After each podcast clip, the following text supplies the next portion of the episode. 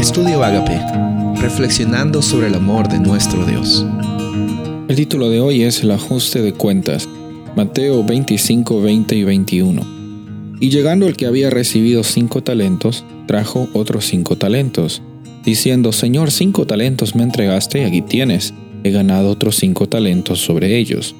Y su Señor le dijo, bien, buen siervo fiel, por sobre poco has sido fiel, sobre mucho te pondré, entra en el gozo de tu Señor. Esta es eh, una de las partes eh, de lo que se llama la parábola de los talentos.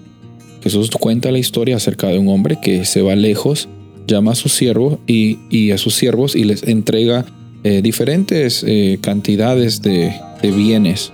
Uno recibió cinco talentos, el otro dos y el otro uno.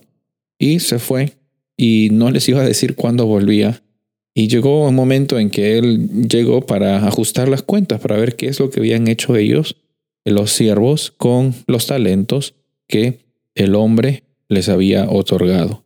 El de cinco llegó a producir otros cinco más.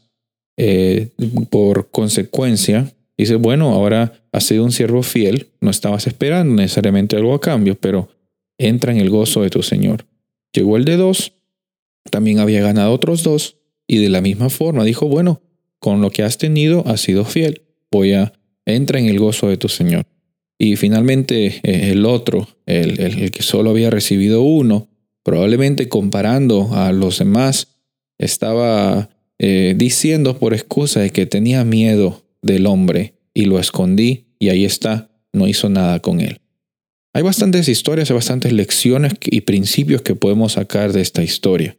Este hombre que tenía uno tenía miedo al hombre que era el, dueño de esa, de esa hacienda. Y, y por miedo es que dejó de hacer las cosas. ¿Cuánto es que a veces el miedo nos paraliza para tener la oportunidad de bendecir a otras personas, para tener la oportunidad de compartir de las buenas noticias? No se trata de que tienes que darles un estudio bíblico. No se trata de que tienes que decirles, mira, esto es lo que la Biblia dice, necesariamente. Puedes hacerlo. Si el Espíritu Santo lo da en tu corazón, lo puedes hacer. Pero la realidad de estas personas que tenían cinco, que tenían dos y otro que tenía uno, nos muestra que hay diferentes circunstancias en esta vida terrenal. No es que una persona valía más que la otra, pero las circunstancias que nos toca vivir a nosotros son muy diferentes. A, a, mí me puede ir bien o me puede ir mal, a otra persona le puede ir mejor o le puede ir peor, pero eso no define la identidad que ellos tienen como hijos e hijas de Dios, sino la vida terrenal que les ha tocado vivir. Con las muchas oportunidades o con las pocas, Dios nos está invitando a usarlas como una oportunidad diligente de proclamar y de expandir el reino de Dios. Ese reino de Dios que es un reino de bondad, es un reino que nos da gozo también.